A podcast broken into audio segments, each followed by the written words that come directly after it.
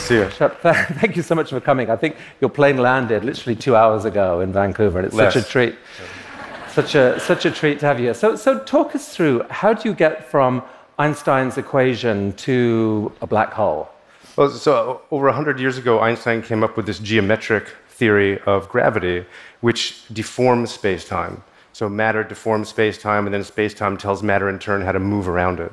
And you can get enough matter into a small enough region that it punctures space time, and that even light can't escape. The force of gravity keeps even light inside. So, I mean, before that, the, the reason the Earth moves around the sun is, is not because the, the, sun is pulling the Earth as we think, but it's, it's literally changed the shape of space so that we just sort of fall around the sun. Exactly. The, the geometry of space-time tells the Earth how to move around the sun.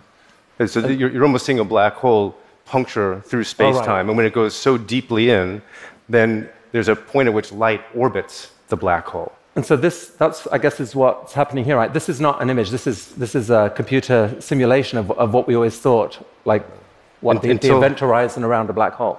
Yeah, until last week, we had no idea what a black hole really looked like. The best we could do uh, were simulations like this in supercomputers. But even here, you see this ring of light, which is the or orbit of photons. That's where photons literally move around the black hole. And around that is this hot gas.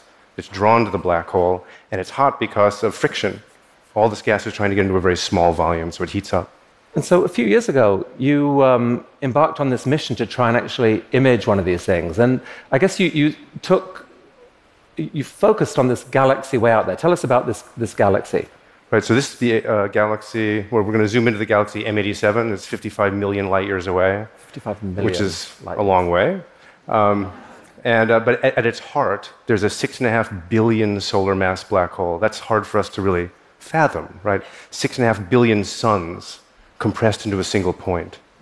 And wow. it's, it, it is governing some of the energetics of the center of this galaxy.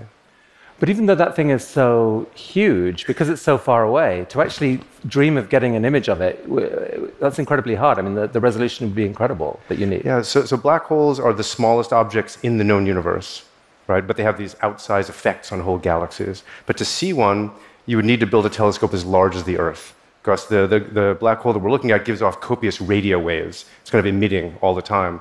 And, and that's make, exactly what you did. Exactly. So what you're seeing here is uh, we use telescopes all around the world. We synchronize them perfectly with atomic clocks. So they receive the light waves from this black hole, and then we stitched all of that data together to make an image. I mean, to do that, it, the weather had to be right in all of those locations at the same time, right? So you could actually get a clear view. Yeah, we, we had to get lucky in a lot of different ways. Um, it's, sometimes it's better to be lucky than good. In this case, we were both, uh, I like to think. Uh, but light had to come from the black hole. It had to come through the intergalactic space, through the Earth's atmosphere where water vapor can uh, absorb it. And everything worked out perfectly. The size of the Earth at that wavelength of light, one millimeter wavelength, was just right to resolve that black hole 55 million light years away the, the universe was kind of telling us what to do. So you started capturing like huge amounts of data. I think this is like, like half the data from just one telescope. Yeah, so, so this is one of the members of our team, Lindy Blackburn, and he's st- sitting with half the data recorded at the Large Millimeter Telescope, which is atop a 15,000 foot mountain in Mexico. And what he's holding there is about half a petabyte, which, to put it in terms that we might understand, it's about 5,000 people's lifetime selfie budget. it's, um, it's, a lot of data. So, so this was all shipped. Like you couldn't send this over the internet. All, all this data was shipped to one place, and the, the, massive computer effort began to try and analyze it. Yeah. I mean, and you didn't, you didn't really know what you were going to see coming out of this. Right. So the, the way this technique works that we use, imagine taking an optical mirror and smashing it and putting all the shards in different places. The way a normal mirror works is the light rays bounce off the surface, which is perfect, and they focus in a certain point at the same time. We take all these recordings, and with atomic clock precision, we align them perfectly later in a supercomputer. And we recreate kind of an Earth sized lens.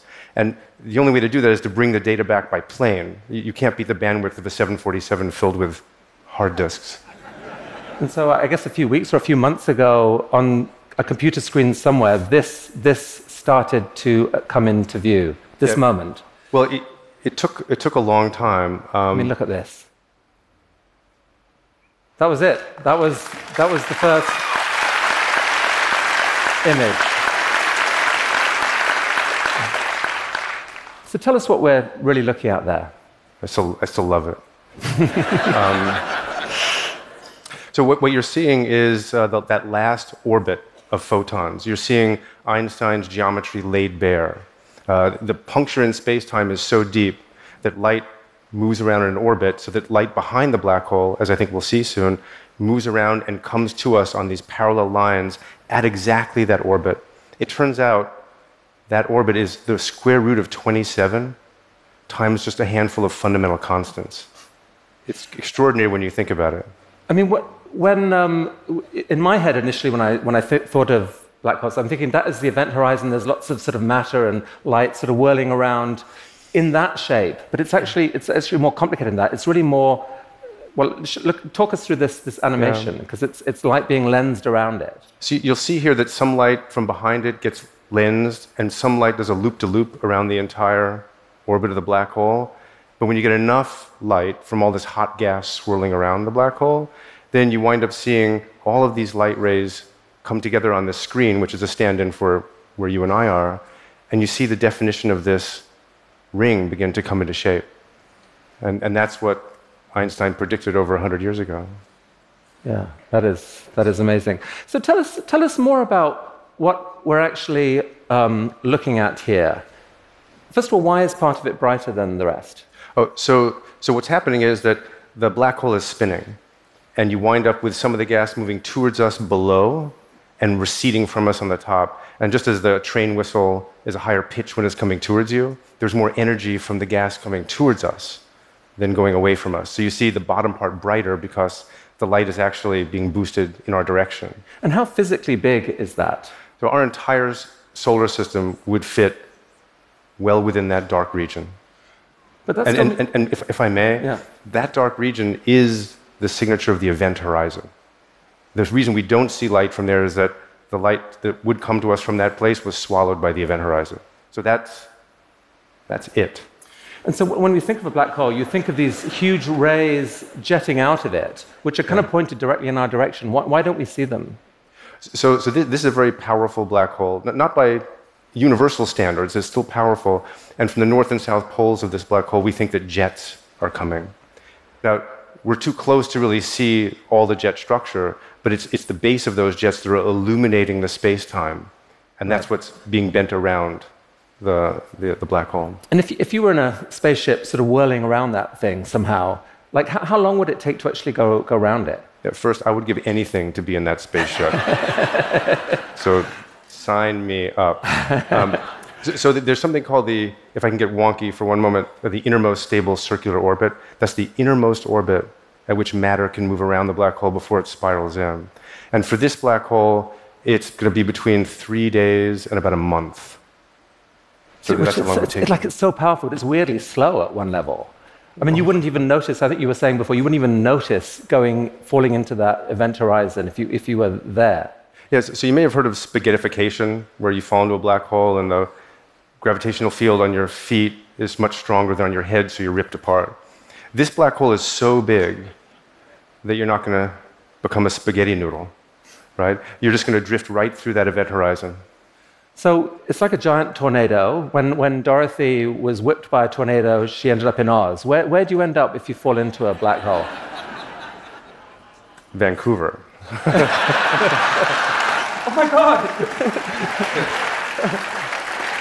the red uh, circle. That's terrifying. Here we are. um, no, really. So, uh, black holes really are the central mystery of our age because that's where the quantum world and the gravitational world come together. What's inside is a singularity. And that's where all the forces become unified because gravity finally is strong enough to compete with all the other forces. But it's hidden from us. It's, by the, the universe has cloaked it in the ultimate invisibility cloak. So we don't know what happens in there. So there's a smaller one of these in our own galaxy. Can we go back to our own beautiful galaxy across? This is the Milky Way, this is home. And somewhere in the middle of that, um, there's another one which you're trying to find as well, right? Yeah, well, we already know it's there, and we've already taken data on it, uh, and we're working on those data right now. So we expect or hope to have something in the near future. I can't say when. It's way closer, but also a lot smaller. And so maybe the similar kind of size to what we saw right. Up, so, so, it turns out that the black hole in M87 that we saw before is six and a half billion solar masses, but it's so far away that it appears a certain size. The black hole in the center of our galaxy is a thousand times less massive, but also a thousand times closer. So it, it looks the same angular size on the sky. And so finally, I guess a nod to a remarkable group of people. Who are these guys? So these are, these are only some of the team. Uh, we were just, uh, we marveled at the resonance that this image has had.